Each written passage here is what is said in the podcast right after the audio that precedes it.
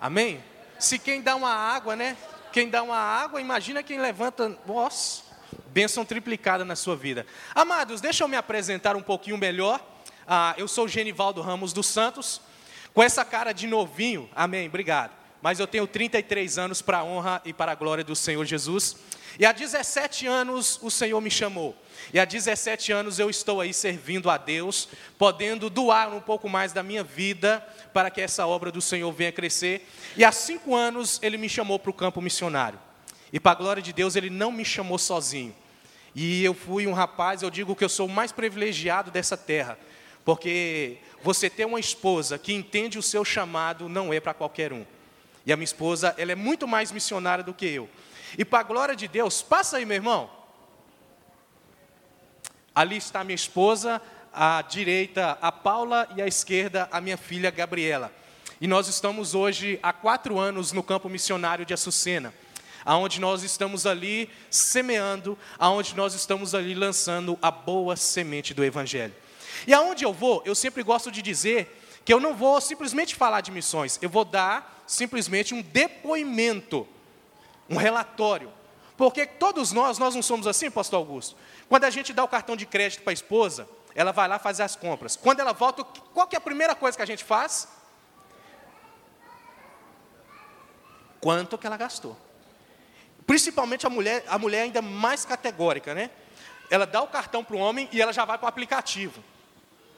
O homem não, o homem espera chegar. A mulher não. A mulher dá o cartão, mas já fica no aplicativo. Vou ver. Na hora que passar lá, já vai mostrar aqui. Então o que eu quero hoje é prestar um relatório para você. Missões estaduais. O nosso campo ele é sustentado hoje em Açucena pela Junta de Missões e por vocês. Então nada mais justo do que prestar o relatório para vocês. Amém? Está todo mundo acordado então? Amém. Mais ou menos, mas vai continuar acordado, pode ficar tranquilo. Bom, o nosso campo missionário em Açucena não começou comigo, mas começou há quatro anos atrás com ah, o juiz Robert ele foi para lá como juiz trabalhar na comarca de Açucena e através dele que começou esse trabalho missionário em 2004. E para a glória de Deus, depois disso veio ah, o missionário Alberto, que trabalhou com ele ali por um bom tempo, juntamente com o pastor João Mapa. Eu imagino que alguns aqui que são mais antigos, talvez aqui na igreja, não mais velhos, mas mais antigos, conheceu o pastor João Mapa. Né? O pastor João Mapa, um homem visionário, assim, ministro da palavra de uma maneira por excelência. E, juntamente com eles, com a Igreja Batista de Belo Oriente, iniciou-se esse trabalho no campo ali em Açucena. E, para a glória de Deus, tem dado fruto. Pode passar, meu irmão. Lá, nós temos atividades semanalmente, tá bom? Por que, irmãos, eu gosto de falar isso? Porque muitas vezes a gente tem impressão, não sei, eu imagino que vocês já receberam alguns missionários aqui, que quando fala do campo missionário parece que é um lugar abandonado. Quem já teve essa impressão? Amém. Achei que era só eu que tinha. Por quê, meu irmão? Parece que é abandonado, parece que não tem ninguém lá. É um... Não, irmãos, para a glória de Deus, é um local, particularmente depois que eu cheguei para lá, não para me exaltar de maneira alguma, mas eu sempre tenho a visão de que, aonde a gente chega, a gente tem que tentar mudar o ambiente. A igreja de Cristo, ela é uma agência de transformação e de renovação. Cheguei ali, tinha algumas coisas para mudar? Tinha, mudamos, mudamos. Tem muita coisa para mudar? Ainda tem. Mas, para a glória de Deus, nós instituímos cultos, nós colocamos uma placa nova, nós colocamos. Eu gosto de falar isso, sabe por quê? Porque nós sempre temos a impressão de que a igreja é sempre a mesma coisa. Mas eu digo para você que não. Talvez você que veio aqui, não sei se pela primeira vez ou mais vezes, o culto de hoje está sendo um culto diferente. Então não é a mesma coisa. E quando eu cheguei lá, falaram para mim que tinha 25 membros dentro da igreja. Falei, nossa, 25 membros, ó, para a glória de Deus vai ser fácil trabalhar. Primeiro culto, cinco. Segundo culto, o pastor Nájimo, quatro. Falei, mas gente, cadê os 25? Aí eu pude entender que não haveria, não tinha 25 ali, mas eu ter, teria que trabalhar, resgatar para que essa obra continuasse. E foi assim. Comecei a visitar um, outro, aí eu achei interessante que teve uma irmã que falou assim: ah, eu não vou lá não, aquela igreja está parecendo meio que abandonada, ah, é os cultos é a mesma coisa. Falei, minha senhora, volta. Não é mais a mesma coisa. Para a glória de Deus, chegou mais um membro bonito para dentro da igreja. Eu estou lá. Ela deu uma risada. É? Falei, é, eu estou lá, pode ficar tranquila. Amados, aí ela falou assim: não, porque eu chego lá, a igreja está assim. É, alguns falam que eu sou pentecostal, mas eu não sou pentecostal, eu sou batista do tutano. Amém? Eu gosto de usar esse termo. Mas é que eu falo um pouco mais alto, eu de vez em quando eu dou uns pulos, mas não é isso não, tá, irmãos? Isso é o mover do Espírito Santo dentro de mim que me impulsiona a fazer isso. Aí ela assistiu o primeiro culto e falou assim: Nossa, você tem certeza que você é batista? Eu falei: Plenamente. Plenamente. E assim ela pôde ver, e colocamos uma placa nova. Porque muitas vezes, quando você chega no lugar, geralmente o que é que o nosso cérebro já está no automático? A primeira impressão é a que fica. Se eu chegasse por aqui e ninguém me cumprimentasse, eu falaria assim: esse povo não é receptivo. Mas eu fui chegando, o pastor Nájimo já pegou na minha mão, o ministério de louvor já me cumprimentou. Então eu me senti acolhido. E é isso que nós muitas vezes precisamos transmitir para as pessoas lá fora. E para a glória de Deus não está abandonado, lá nós temos culto tá, de oração. Ali são alguns membros da nossa igreja. É, ali o pastor Humberto e lá, lá atrás Val Mendes com a banda dele, que estava no aniversário de 11 anos lá da nossa igreja. Irmãos, e para a glória de Deus, tudo quanto você tem contribuído em oferta e oração tem surtido efeito. Para a glória de Deus, desses 25, hoje nós já somos 40. Para a glória de Deus. Estava compartilhando com o pastor Nájimo, essa semana me procurou, três novas pessoas tiveram a decisão ao lado de Cristo, e ontem nós começamos os estudos com eles. Então, olha para você ver que a sua oração e a sua oferta, ela tem surtido efeito. Por isso que eu estou prestando um relatório para você. E isso é para que você entenda que quando você lança semente, ela germina. E principalmente, lance na sua própria família também. Meus amados, eu tenho andado um pouquinho e algumas pessoas falam que é muito difícil lançar semente na própria família. E é, com certeza. Porque na nossa família aqui conhece os nossos defeitos, as nossas falhabilidades, as nossas dificuldades. Mas, meu amado, nós somos pessoas que dia a dia nós estamos passando por um processo. Aquele que você era em 2016, eu tenho certeza absoluta que em 2019 você não é mais o mesmo. E isso é para você entender que a sua semente ela é lançada no seu dia a dia. Você lança ela lá em Açucena, aí talvez você diga assim, mas eu estou mandando oferta aqui, o pessoal está lá, será o que está acontecendo lá? Está acontecendo isso que você está vendo. Pode passar, meu irmão. Batismo, depois que eu cheguei lá, nós já batizamos o Reginaldo, o Gustavo e a Jéssica. Inclusive a Jéssica hoje está lá na manhã, na minha igreja, ministrando louvor lá. Pode passar, meu irmão.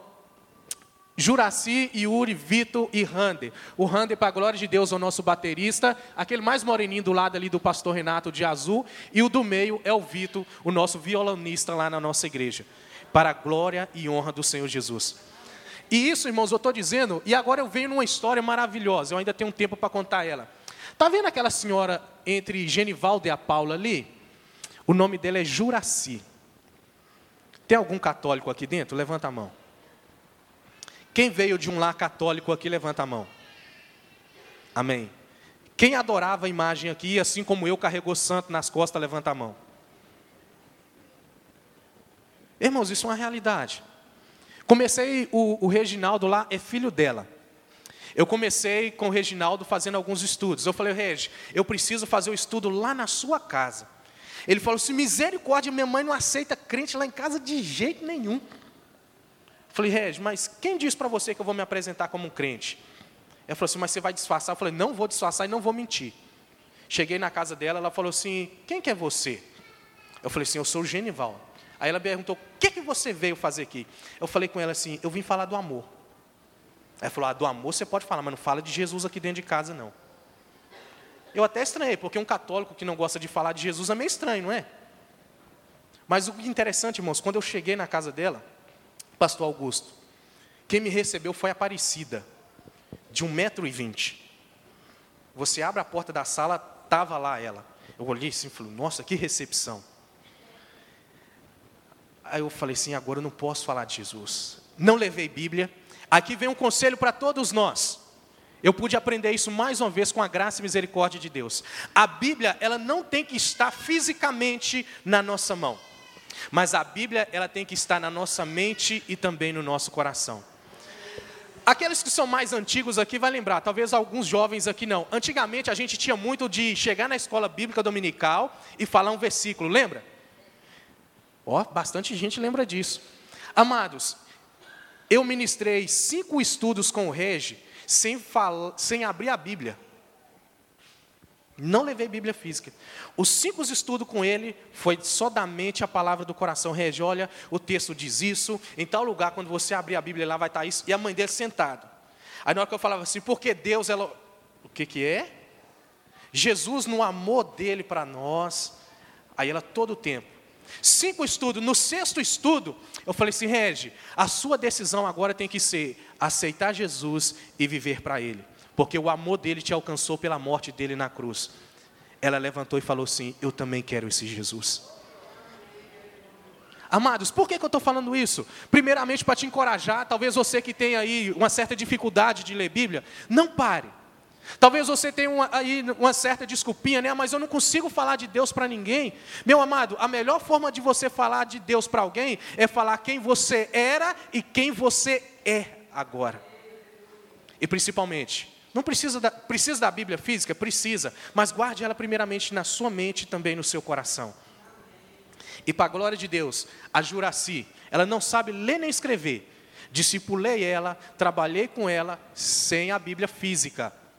Batizou, hoje ela é a nossa cozinheira de missões. Ela chegou uma vez para mim e falou assim: Genivaldo, eu não sei fazer nada. Eu falei, senhora sabe? Não sei, o que, que eu posso fazer para ajudar para a campanha de missões? Eu falei, minha irmã, senhora sabe, há uns 15 dias antes da campanha da nossa abertura lá, ela tinha feito uma feijoada e me convidou. Eu comi, igual você pensou aí mesmo. Lambi os dedos, suei, exatamente. E o que acontece? Eu falei, gente, essa mulher sabe cozinhar de uma forma maravilhosa. Falei com ela, a senhora sabe cozinhar. Amados, ela falou assim: então, pastor, eu sei, manda os ingredientes. Gente, fizemos 350 350 marmitex. Vendeu assim, ó. E o pessoal ficou, Genivaldo, quem fez? Eu falei, não dou receita. Não, fala pra gente quem fez. Foi uma senhora de uma outra igreja me perguntar quem tinha feito. Eu falei assim, olha, não posso passar receita. Ah, mas compartilha. Eu falei, não, não posso. Não é miséria não, tá, irmãos? Mas o segredo é nosso. Hein? As donas de casa, por exemplo, que faz comida, né? Quando chega alguém, o que, que ela fala? Ah, é, é uma pitada de amor. Mas não é, irmão. Talvez ela colocou um orégano, né, uma pitadinha de outra coisa diferente. Isso, irmãos, para a glória de Deus, e eu digo isso também por quê? Muitas vezes nós estamos dentro da igreja e achamos que nós somos incapazes de contribuir para a obra do Senhor. Eu sempre digo aonde eu vou, não existe ninguém que não tenha a capacidade de fazer alguma coisa. Todo mundo tem. Olha para a pessoa mais bonita que estiver perto de você. Olha aí, fazendo favor. Diga para ela assim com bastante amor: Você tem capacidade. Diga para ela assim: Só precisa de você dizer: Eu estou aqui. E eu tenho certeza que você será usado. Em nome de Jesus. Amados, eu digo isso por quê? Porque ela foi usada de uma maneira maravilhosa para nos abençoar. Canjica, canjicão, a gente leva, o resto é com ela. Nós só vamos lá buscar. E eu digo isso por quê? Porque você precisa entender, você não é alguém incapacitado. Todos nós. Talvez você não tenha né, a força de fazer, mas você tem a oportunidade de contribuir com um ingrediente. Faça isso. Eu vi aqui que vocês têm congregações. Amados, nada melhor do que você doar o seu tempo para a obra missionária. E isso faz de você um semeador. Isso faz de você alguém útil na obra de Deus. Aí talvez imagine que você está assim, imagine, Valdo, e aí, o que, que você fez com o santo? Amados, ela tinha uma Aparecida e mais 27 imagens em quadro. A casa dela assim, era parecendo um museu. O que que eu fiz? Ela falou assim, Genivaldo, olha, eu estou indo batizar, e o que que eu vou fazer com esse tanto de santo? Falei, preocupa não, deixa comigo. Amados, abracei, a primeira que eu abracei, na hora que ela falou assim, que ela não queria mais, eu abracei foi a Aparecida. Coloquei ela debaixo de um braço, juntei mais umas duas que tinha lá assim, pé no mundo. Fui lá para a igreja católica. Cheguei, padre, tudo bem com o senhor? Tudo. Ele, que é isso, meu filho? Eu falei, padre, eu estou querendo doar isso aqui para o senhor. Primeiro, várias pessoas falam assim: quebra. Eu falei assim: eu não posso quebrar. Aí eu fiz, o Espírito Santo iluminou, o Espírito Santo direcionou, leva. Cheguei lá, conversei com o padre, falei, padre, eu quero que o senhor fica com isso aqui. Estou abençoando a vida do senhor. Ele falou, amém. Aí depois que ele foi saber quem que eu era. Aí o que acontece com isso? Muitas vezes, meu amado, você não precisa desprezar a fé que aquela pessoa tem. Mas você precisa pedir o Espírito Santo o discernimento necessário para que você consiga mostrar, porque a nossa maior evidência não é quebrar, a nossa maior evidência não é contradizer, porque todos nós nós somos assim, nós nascemos com a crença. E você não chega mudando a crença de uma pessoa de um dia para o outro. Talvez você é uma pessoa que gosta muito de evangelizar. Aprenda uma coisa: você não evangeliza a pessoa sete da manhã e ela aceita Jesus sete da noite. É um processo. E por que, que eu digo isso? Porque muitas vezes, irmãos, eu falo, porque a Juraci mesmo falou, eu tinha raiva de, de, de crente, sabe por quê? Todo mundo que chegava aqui em casa, que era crente, desprezava a minha santa. O Senhor foi o único que não falou mal da minha santa. Aprenda isso. E é tempo de nós semearmos aonde esses campos estão aí. Pode continuar, meu irmão? Ali aonde nós tínhamos uma programação na rádio, infelizmente a gente teve que parar porque mudou o dono da rádio, ele ficou cobrando um valor muito absurdo e não teve como a gente continuar. Mas é maravilhoso, irmãos. É maravilhoso ter um programa na rádio. Tem, tem aqui, pastor? A igreja tem programa na rádio? Não. Ô, gente, inicia. Eu vi que a voz do pastor Nájimo é boa. Investe nesse homem na rádio. Vai ganhar vidas que vocês nem imaginam. Até hoje, agora já fez dois meses que eu parei com a rádio, até hoje eu recebo ligação. Volta, pastor, continua. Aí, geralmente, quando a pessoa fala, né, eu já lanço a semente. Ô irmão, eu estou precisando de uma oferta. Não, a gente contribui. Mas, irmãos, a nossa programação lá era de segunda a sexta. Uma hora só. Nós pagávamos 250. Mudou. O rapaz pede agora 700 reais. Eu falei assim, agora não dá mais. Mas Deus, eu creio que um momento ou outro, Deus vai levantar pessoas para nos ajudar a manter essa obra ali no rádio para a honra e para a glória do Senhor Jesus. Pode passar, meu irmão? Irmãos, nós somos poucas pessoas, mas nós entendemos que a obra social é um dos melhores meios de você conquistar alguém. Você leva o alimento físico e você leva também o alimento espiritual. E isso vale a pena. Quando o seu pastor fala assim, gente, primeiro domingo de premissas, traz lá, irmãos, invista nisso. Pode ser um sabonete, um creme dental, faça isso. Uma barra de sabão. Eu sei que o feijão está mais caro, né? o nosso feijão agora virou universal. Mas contribua com feijão, com o arroz, para que essa obra cresça. Porque pessoas, talvez você diga assim, imagine Valdo, em Ipatinga ninguém está passando fome. Será que não? Será que não tem ninguém desempregado perto da sua casa? E talvez essa pessoa está passando por um dia difícil, na expectativa de que alguém venha suprir primeiro essa necessidade física, para depois a espiritual. Pode continuar. Ali também a gente lá, é, levando a cesta, contribuindo para aquela família e orando com ela. Irmãos, essa senhora aqui, ó, senhora não, essa jovem aqui, ó, da sua esquerda para a direita, para quem está aqui da direita para a esquerda, se chama Daiane. Fruto do trabalho social nosso. E ela está na nossa classe de batismo para a honra e glória do Senhor Jesus. Irmãos, uma certa manhã, levantamos, tomamos o nosso café, fui levar minha filha para a escola. E a minha esposa falou assim: Meu amor, hoje nós vamos sair. Deus estava mandando a gente ir em um lugar hoje. Falei, Amém. Aonde que é? Ela falou assim: Eu ainda não sei. Ele só falou para a gente ir. Meu amado, quando o Espírito Santo te tocar para você sair de casa e ir a algum lugar, vai. Não fica relutando. Quem já teve essa experiência de, de um momento ou outro, estar tá dentro de casa assim, e Deus começar, você começar, nossa, eu lembrei de fulano, eu tenho que orar por fulano. Quem teve essa experiência? Meu amado, quando você sentir isso no seu coração, na sua mente, faça.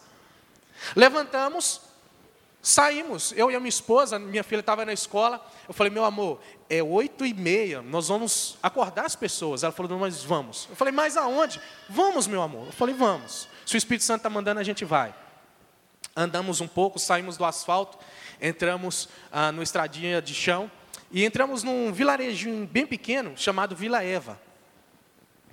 Aí nós vimos uma fumaça subindo. Aí minha esposa está ali, é ali que nós vamos. Falei com ela, é ali? Falei, vamos. Chegamos lá assim, um pouco para frente, e estava uma senhora com a fralda na cabeça, mexendo no fogão de lenha. Aí eu gritei, senhora, bom dia. Ela, bom dia. Tá tudo bem? Ela falou, tudo. A gente pode conversar com a senhora um minutinho? Ela falou assim, posso. Ela entrou, nós entramos pela porta da sala, ela nos recebeu, tirou a fralda da cabeça e minha esposa falou assim: Olha, nós viemos aqui conversar com você e orar. Irmãos, na hora que minha esposa falou assim, conversar e orar, essa menina, com 25 anos de idade, começou a chorar. E chorar. De uma forma que ela não conseguia se conter em lágrimas. Aí eu cocei a cabeça né, e falei assim: Meu Deus do céu, o que está acontecendo? E a minha esposa começou, abraçou ela, começou a conversar com ela, e ela chorava, chorava, chorava. E aqui vem uma das coisas que eu preciso que você entenda. Quando o pastor ou os irmãos, os promotores aqui pedem para você orar pelo missionário, ore. Porque é batalhas espirituais que nós enfrentamos. E naquele momento eu não entendia nada, mas a minha esposa abraçou ela e conseguiu acalmar ela um pouquinho. Aí ela falou assim: minha esposa perguntou para ela, minha filha, o que está acontecendo com você? Aí ela falou assim: Paula, vocês são resposta de Deus na minha vida hoje. Aí nós falamos amém. Nós ficamos bem alegres quando alguém fala, né, você é resposta de oração. Aí eu falei com ela, o que, que houve, minha filha? Ela falou assim, vocês viram eu mexendo ali no fogão? Nós vimos. Eu estou colocando fogo ali, mas eu não sei nem o que, que eu vou fazer. Aí eu perguntei para ela, mas por quê? Ela falou assim, a única coisa que eu tenho agora na minha casa para poder comer é um fubá, um torresmo na lata. Mais nada. Aí eu perguntei assim: e a sua filha? Ela falou assim: eu mandei a minha filha para a escola, sem tomar café, sem comer nada. Na hora eu coloquei a mão na minha cabeça e falei: meu Deus. Uma menina de quatro anos foi para a escola sem comer nada. E eu comecei a bater no meu peito e falei: miserável, eu tinha acabado de comer três pães de sal e tomado um copo grande de leite. Eu fiquei assim, falei, meu Deus, como é que pode isso estar acontecendo? Eu falei, fica aqui. Minha esposa ficou com ela conversando, eu saí, liga para um, liga para outro. Quando alguém te ligar, meu irmão, falando assim, meu irmão, você pode me contribuir com algum alimento? Meu amado, dê. Porque ninguém ligaria à toa para você pedindo isso.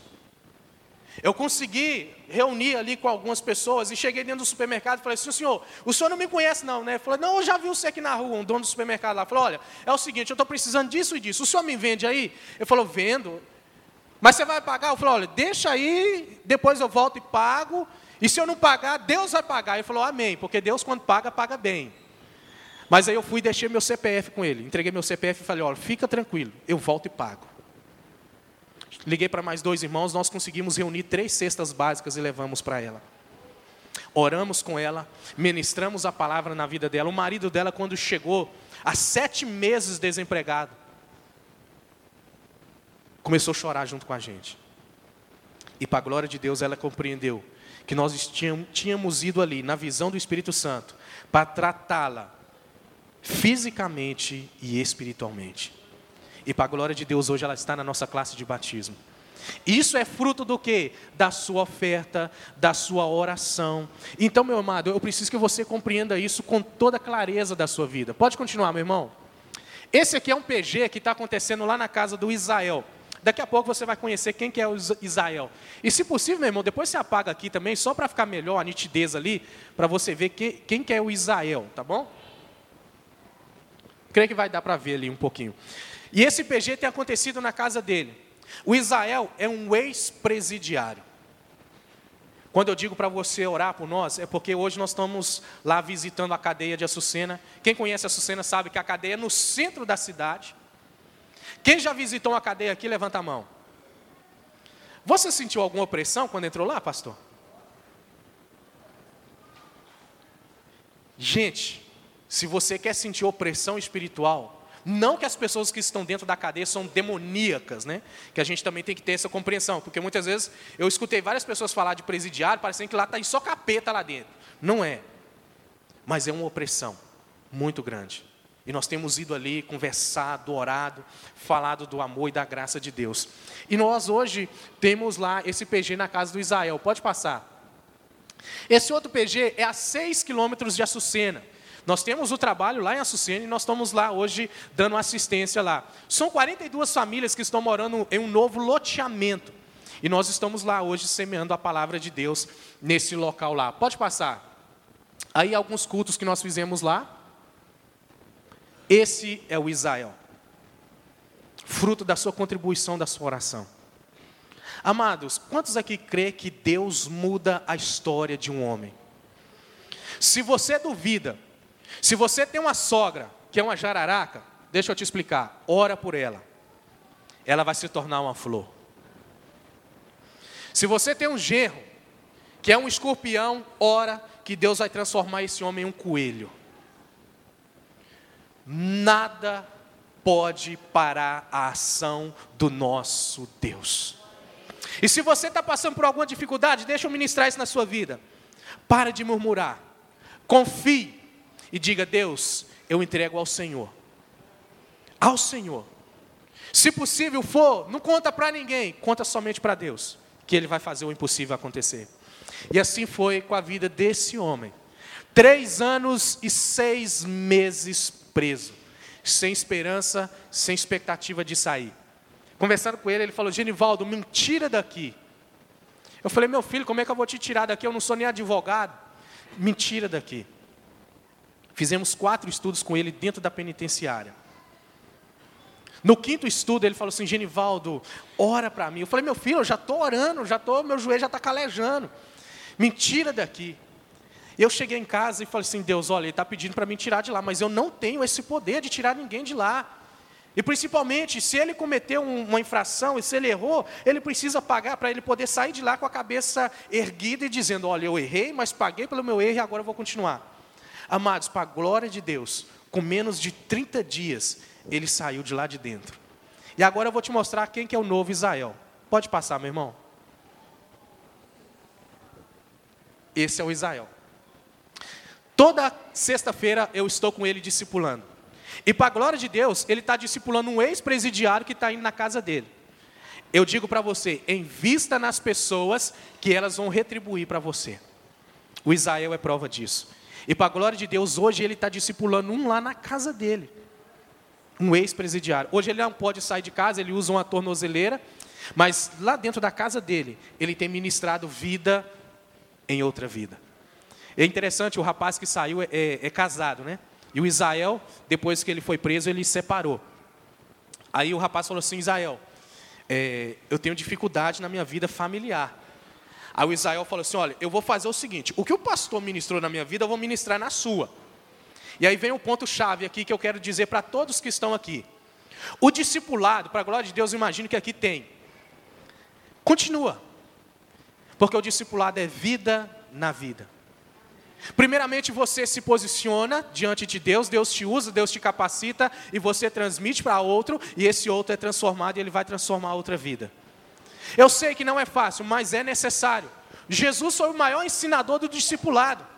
Eu achei interessante há pouco tempo eu ligando a televisão, é, infelizmente eu dei de ver lá um canal lá de um pregador lá.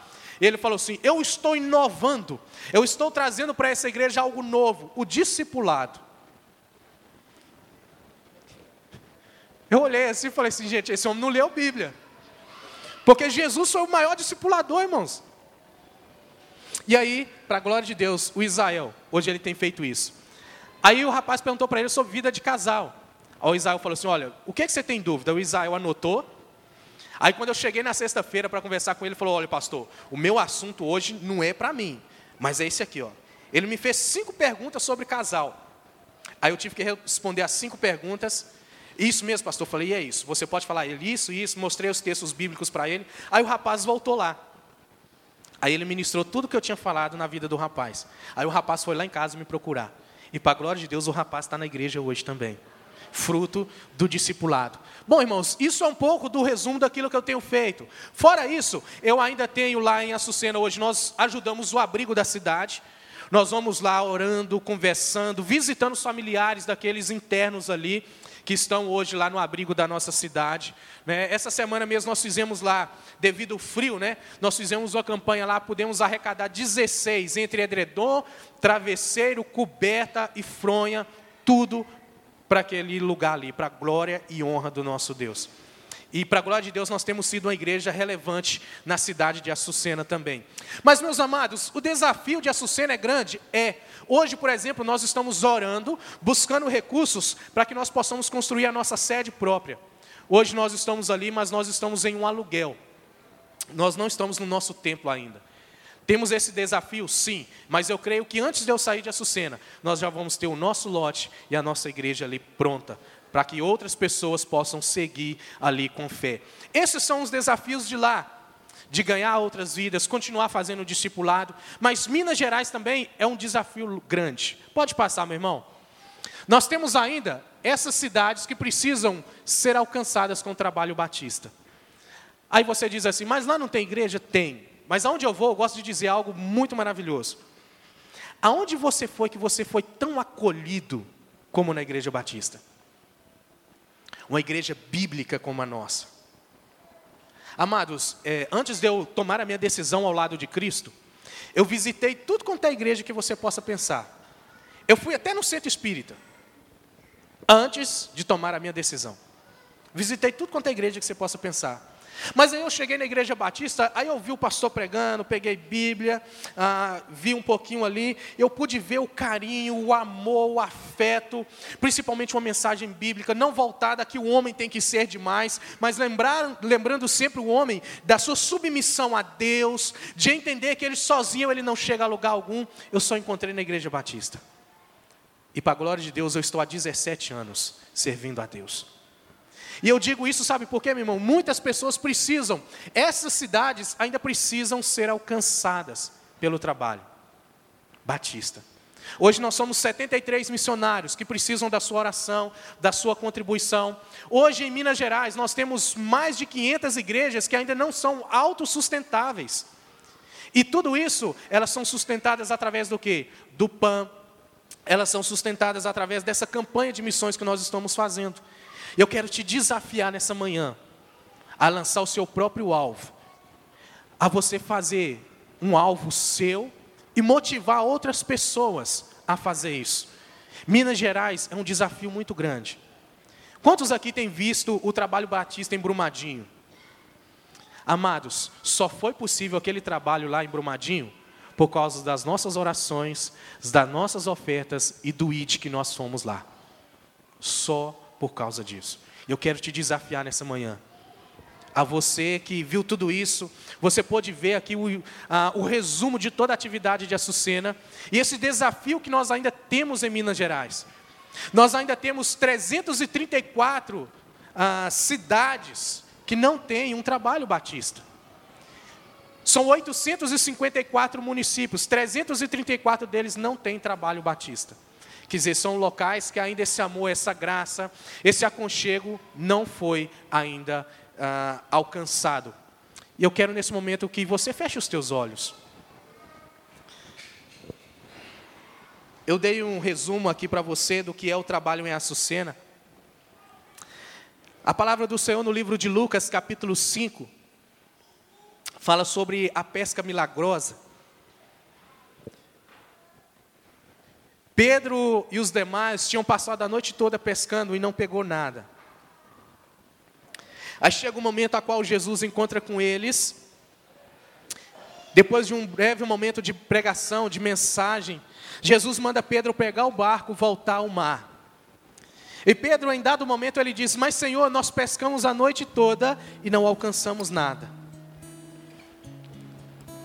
Mas aí Pedro diz algo maravilhoso e eu quero que você pense sobre isso. Aí Jesus diz: Pedro, vai e lança a sua rede. Aí Pedro diz assim: Senhor, lançarei a rede pela tua palavra.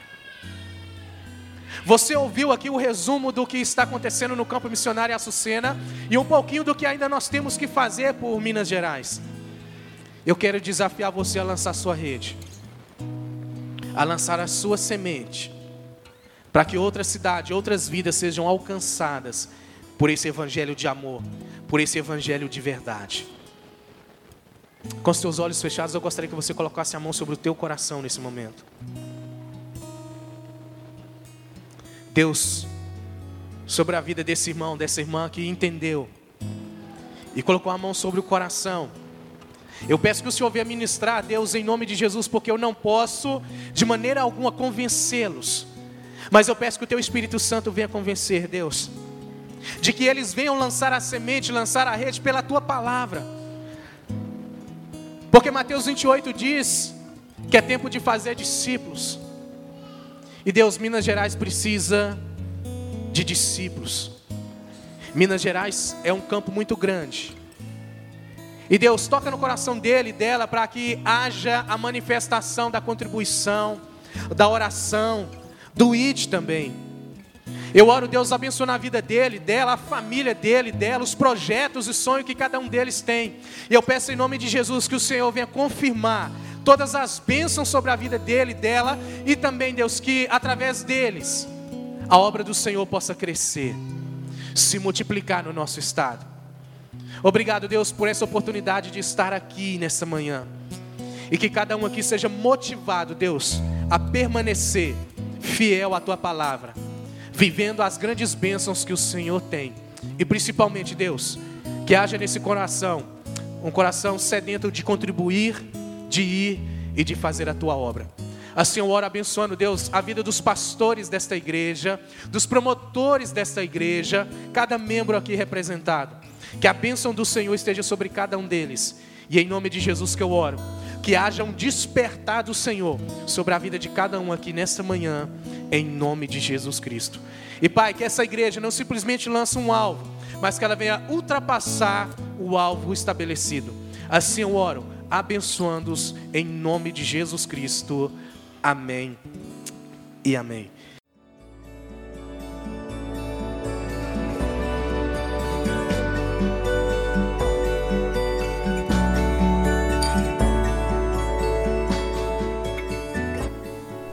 A Igreja Batista do Bom Retiro tem plena convicção de que a palavra de Deus é poder para salvar e transformar vidas. Nosso desejo é que essa mensagem tenha alcançado seu coração. Para saber mais sobre quem somos e em quem acreditamos, acesse ibbrpatinga.com.br.